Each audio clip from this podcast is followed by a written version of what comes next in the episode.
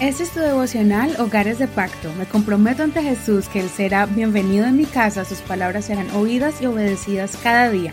Mi hogar le pertenece a Él. Mayo 3. ¿Esclavo o siervo? Romanos 6, 15.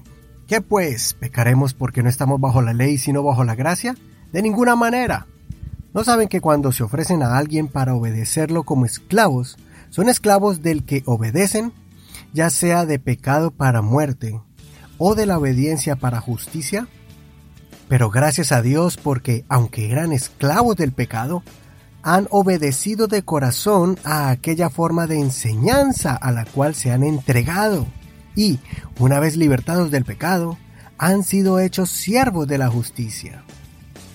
Les hablo en términos humanos a causa de la debilidad de la carne de ustedes porque así como presentaron sus miembros como esclavos a la impureza y a la iniquidad cada vez mayor, así presenten ahora sus miembros como esclavos a la justicia para la santidad.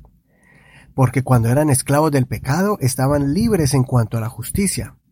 ¿Qué recompensa pues tenían entonces por aquellas cosas de las cuales ahora se avergüenzan? Porque el fin de ellas es muerte. Pero ahora, libres del pecado, y hechos siervos de Dios, tienen como su recompensa la santificación y al fin la vida eterna.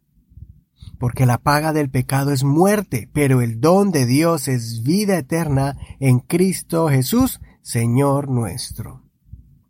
Este capítulo continúa con el tema sobre la justicia que encontramos en Dios, solo con creer en Jesucristo, y que no debemos estar más bajo la ley, sino bajo la gracia. Ya el apóstol Pablo nos ha explicado de que hemos adquirido el perdón y la justicia delante de Dios cuando entregamos nuestras vidas al Señor. Pablo nos enseña que cuando nos bautizamos en el nombre de Jesús, hemos sido crucificados y muertos con Cristo Jesús para que la misma vez seamos resucitados con Él.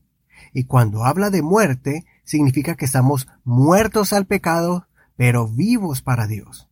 En otras palabras, tenemos que vivir conforme a la justicia de Dios y no como cuando estábamos muertos viviendo vidas pecaminosas.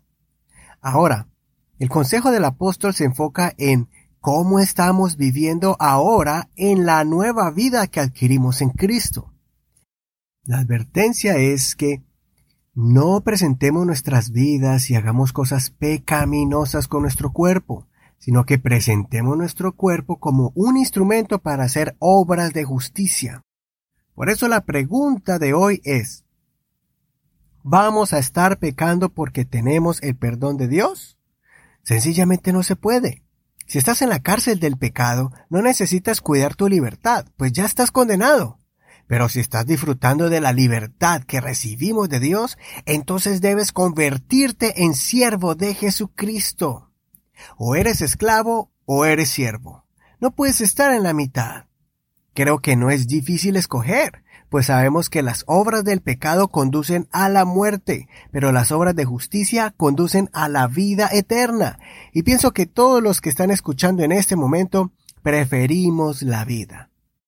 Prefiero esforzarme y ser responsable de la justicia, esa justicia que he recibido de Dios por medio de su sacrificio de amor, que satisfacer los deseos de la carne, que al final conducen a la perdición y muerte.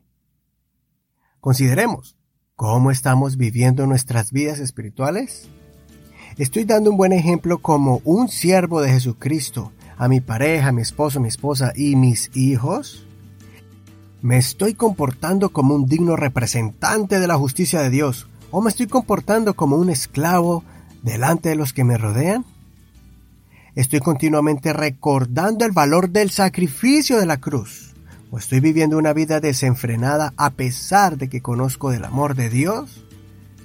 Vivamos en este mundo como dignos servidores del reino de los cielos.